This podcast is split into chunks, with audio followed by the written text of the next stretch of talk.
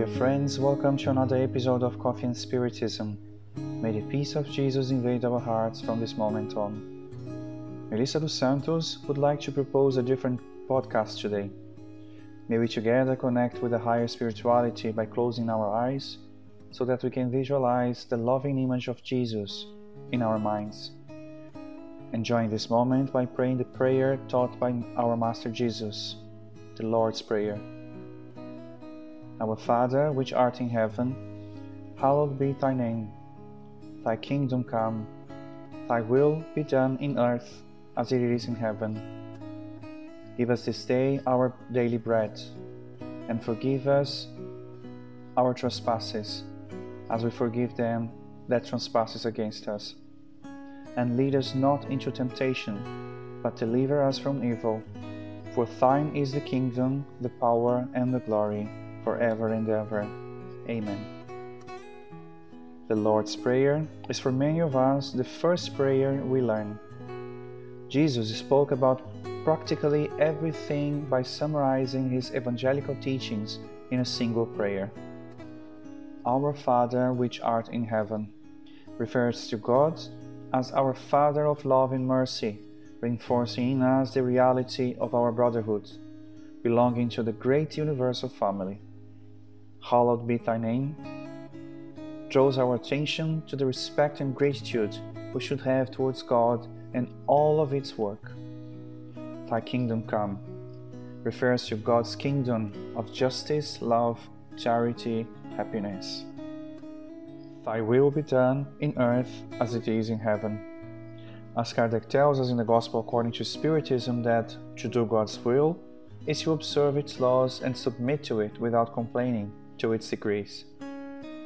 Humanity will only submit to it after understanding that God is the source of all wisdom and that without it one can do nothing. Humankind will then do God's will on earth as the elected do it in heaven. We unquote. Continuing the prayer taught by Jesus, give us this day our daily bread reminds us of the blessings of our daily food, the food that nourishes the body, but also the nourishment of hope, faith, action in the good that nourishes the spirit. And forgive our trespasses as we forgive them that trespasses against us, reminding us about our, the importance of forgiveness towards ourselves and towards our fellow brothers, making us reflect on how much God has forgiven us for our failures, faults, and violations we made against His laws of justice and charity, encouraging us to forgive those who hurt us along the way and move forward, trying to give our best. And lead us not into temptation, but deliver us from evil.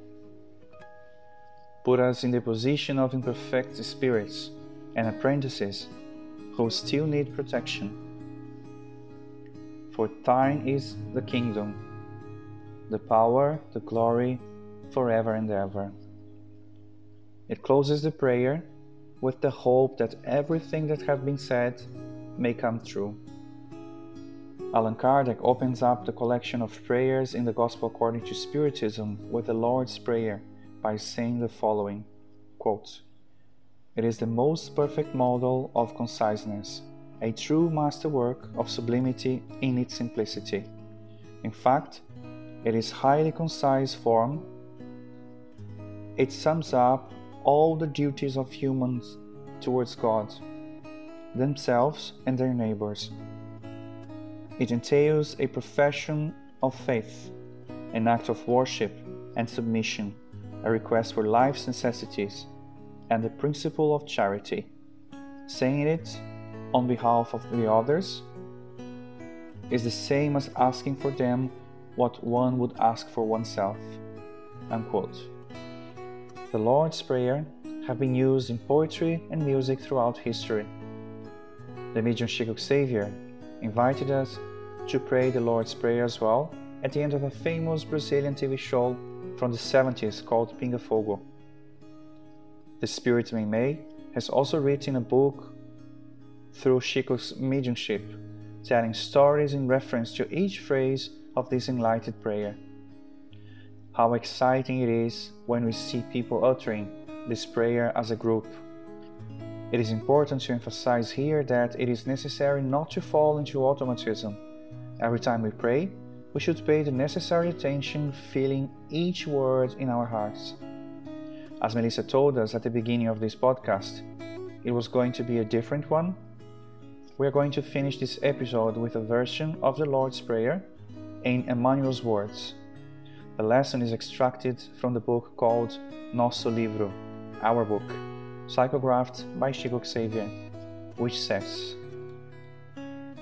Our Father, who is everywhere, hallowed be thy name, in the praise of all creatures.